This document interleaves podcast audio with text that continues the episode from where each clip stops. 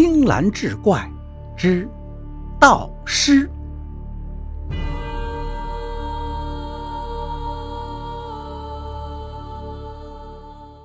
话说几十年前，人们呢还比较迷信，有这么一个地方，有一种说法，说是如果到了婚嫁年龄的小伙子还没结婚就夭折了，那么他的坟就叫做孤坟。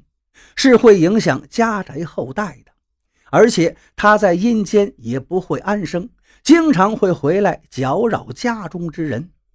因此，家里的人都要给他举办一个阴婚，找一个年龄相仿、未婚的姑娘跟他并骨合葬，成为夫妻。也正因如此，当地盗墓偷尸之事非常猖獗。那个事儿啊。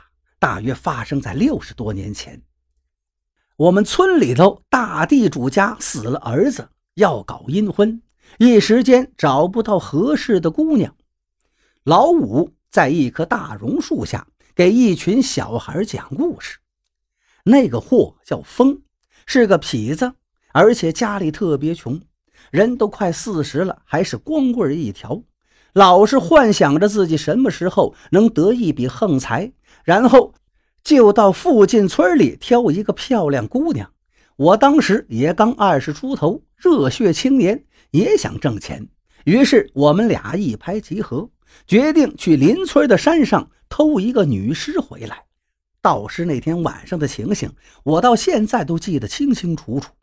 那天晚上月亮很圆很大，把山上的一草一木都照了个轮廓出来。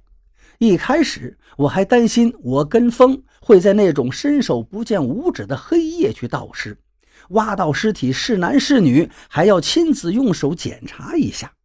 原来情况并没有想象中那么糟糕，我的胆子就更大了。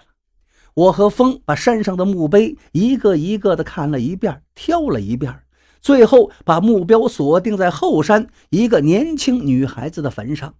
之所以选她。是因为他没有和山上其他坟一样葬在山南，而是葬在山北。我们当时想，这样的坟估计很少会有人来拜祭。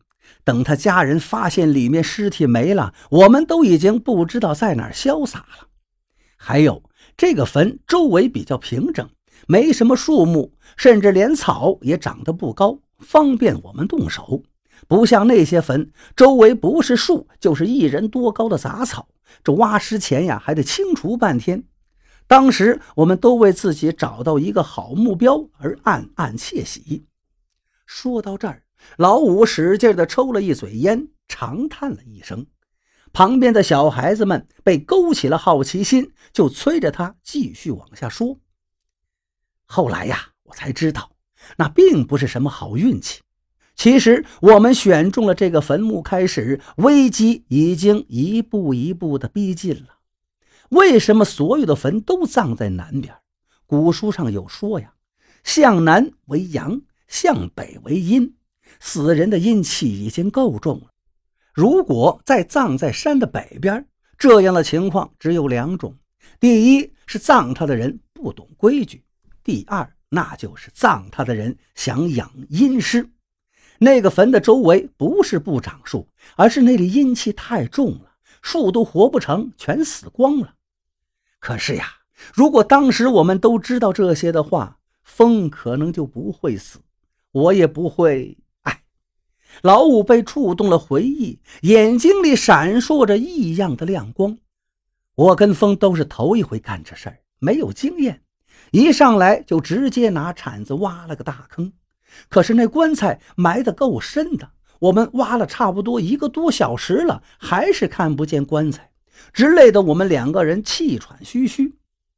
老五一直在埋怨自己当时的行为，一直在后悔。榕树下鸦雀无声，只剩下老五如泣如诉的几个字：“唉，如果当时我们能知难而退。”这时。有几只什么鸟在树梢上盘旋着，那几个小孩子面面相觑，随后都沉默了起来。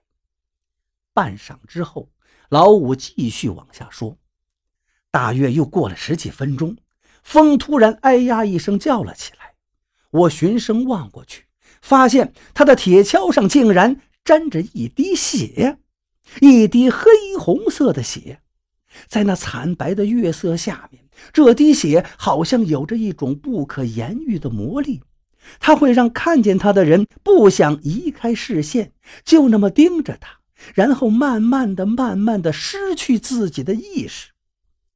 喂，老五。我觉得这个位置的土有点特别呀。风对着我喊了一声，也是幸亏他这么喊了一声，我这才回过神来。我把头转向风，只见他一手拿着铁锹，一手指着刚才他下铲子的地方。我也俯下身定睛细看，看见灰黑色的泥土中间好像有一团肉色的东西。当时我的好奇心也被勾了起来。